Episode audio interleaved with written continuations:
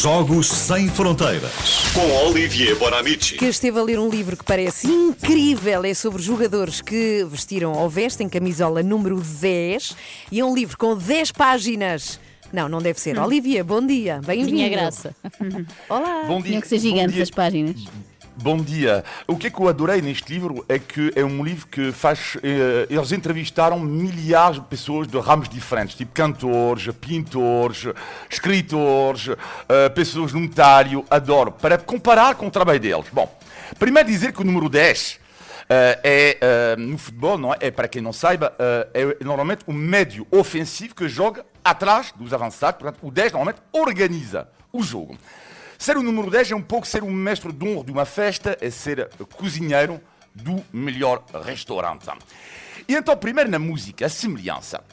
Então eu pensei, eu li eh, lá este, este livro, um jazzman, enfim, tudo isso, e pensei, não, não, não. Eh, e há por acaso uma entrevista, vamos falar daqui, daqui a pouco, mas finalmente, um Paulo Futre, um Deco, um Rui Costa, um Eusébio, estão parecidos com quem na música? Olha, eu diria, estão parecidos com um maestro, um Herbert von Karajan, por exemplo.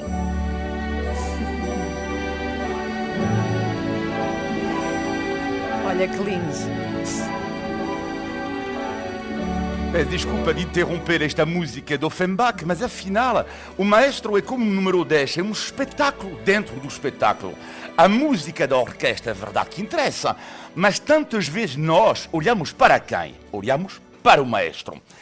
E, aliás, entrevistaram neste livro o maestro que diz o seguinte: "Ah, um grande músico é aquele que ouve coisas que os outros não ouvem eu consigo ouvir a música dizê-la antes dela ser tocada. Ora, o que é que faz o número 10? Dizia Ronaldinho, Gaúcho antes de eu receber a bola. E já sei a quem eu vou passar.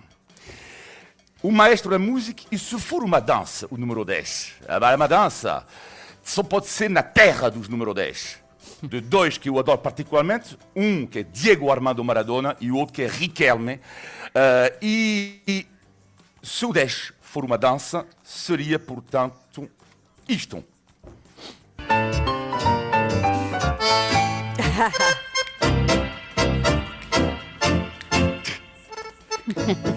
O tango, sim, porque há uma história em comum.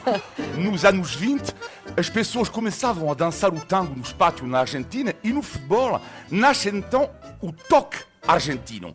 Eles, os jogadores, tocavam na bola como se fosse uma guitarra.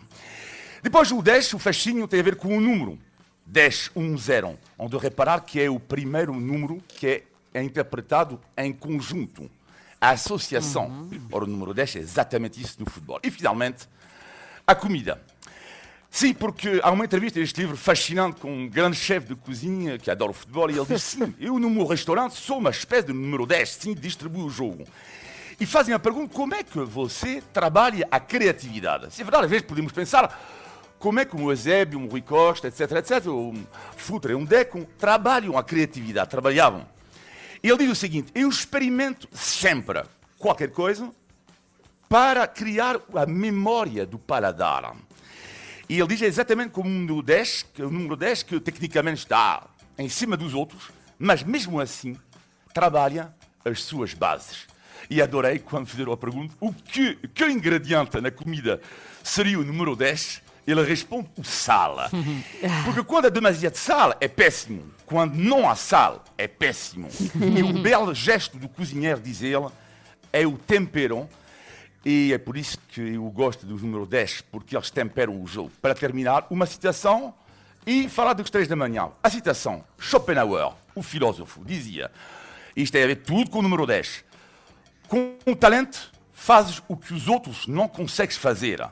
Com um gênio, com um gênio, fazes o que os outros nem conseguem imaginar. Olha, É isso, o número 10. que espetacular. Olha, falta uma coisa importante, Olivier, que é, porque eu fiquei cheia de vontade de ler o livro, que é como é que se chama? Como é que se chama o livro? Se tu disseste um livro, mas, que não é esta, portanto eu não quis. Ah, mas não faz mal, tão não faz mal, eu vou ler o teu. Ele não te quis eu vou ler o teu. O meu é em francês, o meu é em francês, é por isso que eu não falei dele, porque infelizmente não está traduzido. em Nós podemos ler em francês. Uh, Podes, eu não. Filipe.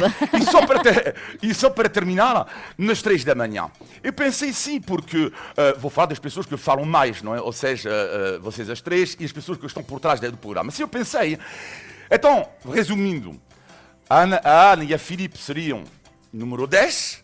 É distribuir A jogo. Joana, a Joana, claramente, número 9, ou seja, Sim, ela sim. marca gols. A Ana e Filipe organizam o jogo. Depois, claro, temos os treinadores, na produção João de Arte e a Sandra.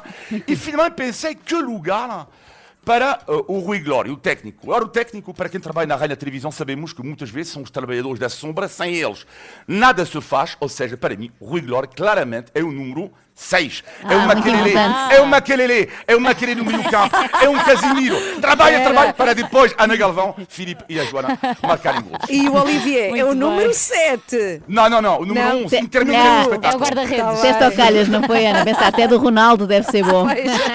Beijinhos, Olivier. Até segunda-feira. Adeus. Joana, Ana e Filipa. Às três da manhã estou consigo até às 10. Eu Sim, espero que senhora. o Rui goste de ser Casimiro. Ah, deve gostar de Eu acho Eu que gostei sim. muito do Casemiro na sua passagem pelo Porto.